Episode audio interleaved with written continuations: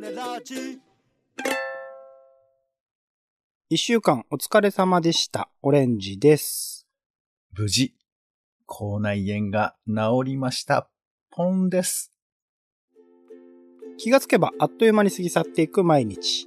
食事のメニューから面白かったテレビ、映画、道なりで聞いた子供のおしゃべりに夢の記憶。オレンジとポンの二人が日々を思い出して拾います種メガネです。あなたもご自身の生活を思い出しながら聞いてみてください。というところさい、とで、いうことで、はい。2月はね、少ないですからね、28日しかないので、もう、ほぼ2月も終わり、3月に入るというタイミングですよ。はい、同意してくれました ?2 月が短いって感覚。もう、現実にね、28日ですからね。いやいや、まあ、それは分かってはいるんですけどね。はいということなんですけども。さあどうですか、オレンジさん、最近。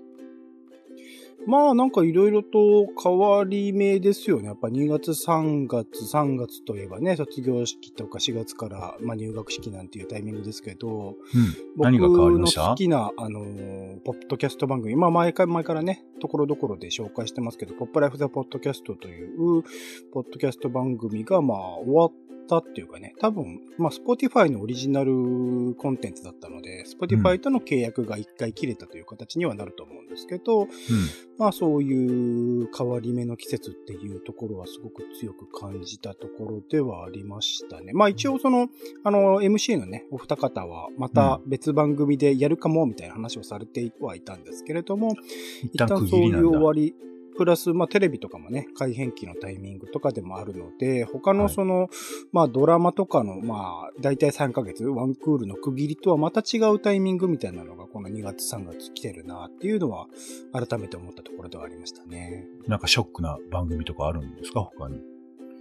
まあ、玉結びじゃないですかあ TBS ーラジオファンタジー聞いてました、玉結び。まあ、お昼の僕、番組ですけど玉結びは、ね、初期はかなりがっつり聞いていたんですけど、はい。まあ、滝さんのあれがあって、おいろいろとメンバーとかが変わったあたりから途中から。聞かなくなって、昔それこそは、えっと、あの、コラムニストの小田島さんか。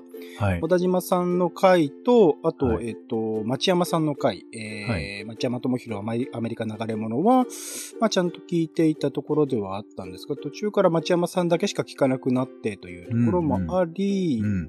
とはいえ、まあ、大きいですよね、玉結びは。まあ、武道館ライブもやったぐらいすごく、リスナーの方、ファンの方も多い番組だったとも思いますけど、ね個人的にも大きいものが終わるなって感じはしますね。はい。まあ、我々がこう、TBS ラジオファンであるっていうふうな前提が、あの、割とないと、共有しづらいかもしれませんけど、うんまあ TBS ラジオで、まあちょこっとだけ言えば、やっぱ最近どんどん番組が変わっていって、数年前から、まあ、大沢優里さんの番組がなくなった後、伊集院さんとジェンスーさんの番組になって昼間ですけどね。で、それでまたさらに伊集院さんが終わって、まあ、パンサーの向井さんがメインで朝やってるんですけど、別にいいんだけど、その TBS ファミリー感みたいな、あの、まあ、本当にファンの中でしかわからないことなんですけど、そういうのがだんだん薄れていったり変わっていったりしてることに、ちょっと戸惑いがね、あるままに。来てて、で、そのまあ、古参と言われてる玉結びが終わってしまうという、もう、なんかめちゃくちゃ保守的なことを言ってますよね、なんか話上結はね。構、まあ、しかも、まあ、玉結びが始まったタイミングでも赤尾た赤江玉緒さんっていう文脈は、まあ、その前まで TBS ラジオなかったので、まあ、うん。唐突ではあったんですけど、この後始まる、えっと、コネクトでしたっけ？あ、もう決まってんの？結構、俺知らないんだよね、全然、次のこと。そうなんですか？もうニュース出てますよ。ニュース出てますし、ちょうどあの配信日の前日にあの、パートナーの方も皆さん発表になって、まあどういう人が出るのかっていうのは決まったってところですかね。マジかよ。いや、そうか。ちょっと結構全然文脈が、まああるっちゃある。アフターシックスジャンクションとかに出てた人ではあるので、みたいな、ああるんですけど、はい。はい。なるほどね。まあまあまあまあ、そこら辺新しくなっていくんだなっていうことは確かにすごく感じましたね。そうだよね。まあ、確かに、とどまってはいられないというのもあるんですけど、ただ、なんていうかな、その、情報の内容とか、人とかそういうことじゃなくて、ムードみたいなものがあるじゃない。うん、うん、うん、うんうん。で、まあ、それで言うと、俺これ間接的にしかまだ聞いてないですけど、タモリクラブ終了じゃないですか。あ、そうですよね。いや、俺これは、もう本当これで人、一番組やりたいぐらいですけど、あいや、タモリクラブの役割が終わったってなんか言ってるらしいんですけど、あの、社長がね。あ。本人がね、タモリさんあが。本人が？本人が言ってんの？わかんない。どうなの？わかんないけど。ニュース的にはその、なんか、テレビ朝日が言ってるというのを聞いたんですけど、っていうか、え、タモリクラブの役割って何？いやいや、だから、おわかんないの、俺は。だって役割って言ったら誰も果たしてないじゃん、そんなもの。ねえ。いや、だからさわかんないけど、うん。面白いですよね、毎回。それでいて、なんかこう、録画してさ、なんかうん BS とかで再放送されても困るみたいな番組じゃん。なんでしょうね。そうですね。流れてる時に見れたらラッキー感はありますね。そう。だけど、あの番組でしか絶対やってないことしかやってないわけだから、とかうん。思うと、まあだから多分同じ内容はやってるんだと思うよ。その、他でもね。そうそう、レアな人が現れて喋るとか、それこそマツコの知らない世界とかもともとそういう趣旨だったんだね。けど、役割的にそうですね。タモリさんそう。と近い。だけど、あの、ゆるい感じとか、個人的な感じとか、もうこの前見たらさ、電車に乗ってキャッキャ言ってるだけなのよ。もうそんな番組ないじゃん。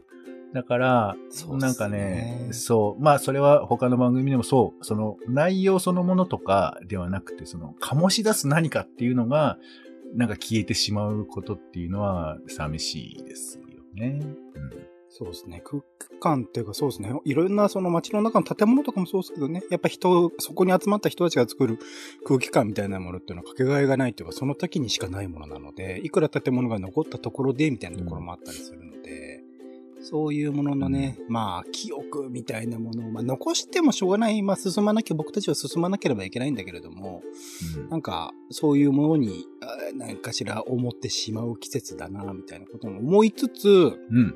あれなんですよ。今週は、それこそ、今週？先週？今週か。2月いっぱいはめちゃくちゃ映画の話題作というか、うんまあ世の中的な話題作はおそらく鬼滅の刃とタイタニックなんですけど、あ、で、タイタニック今やってんの？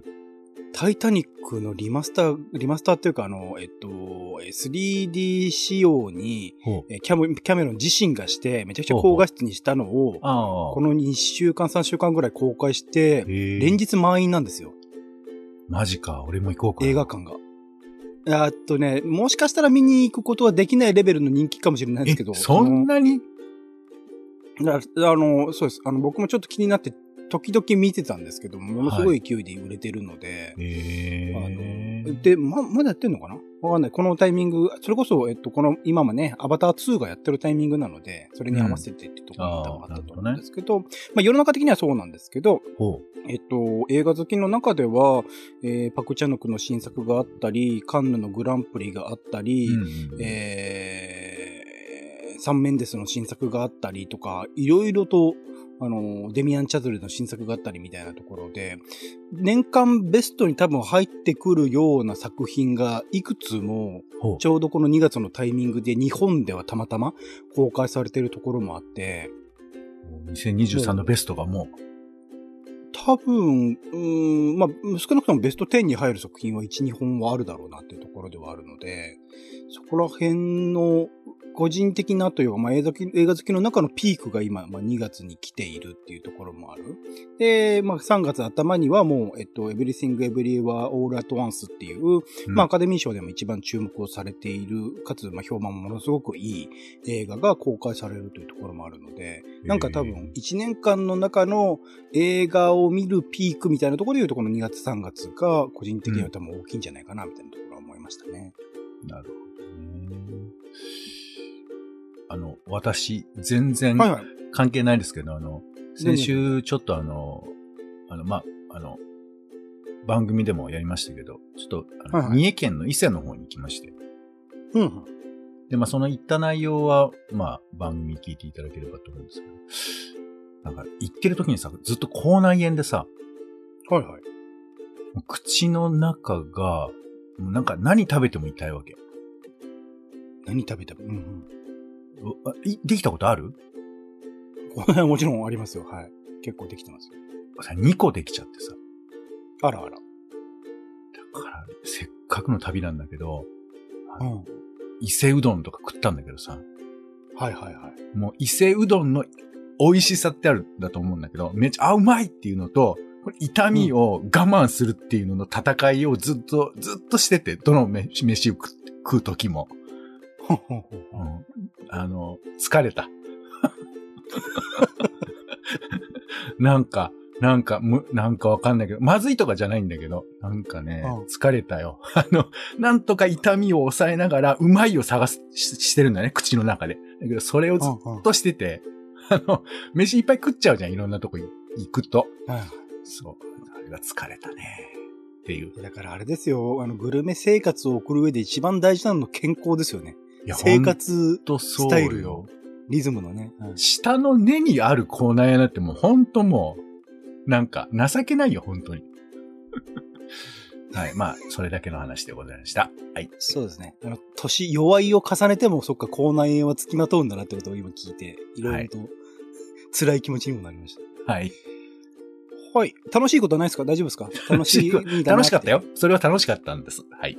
楽しかったですけどね。はいはい。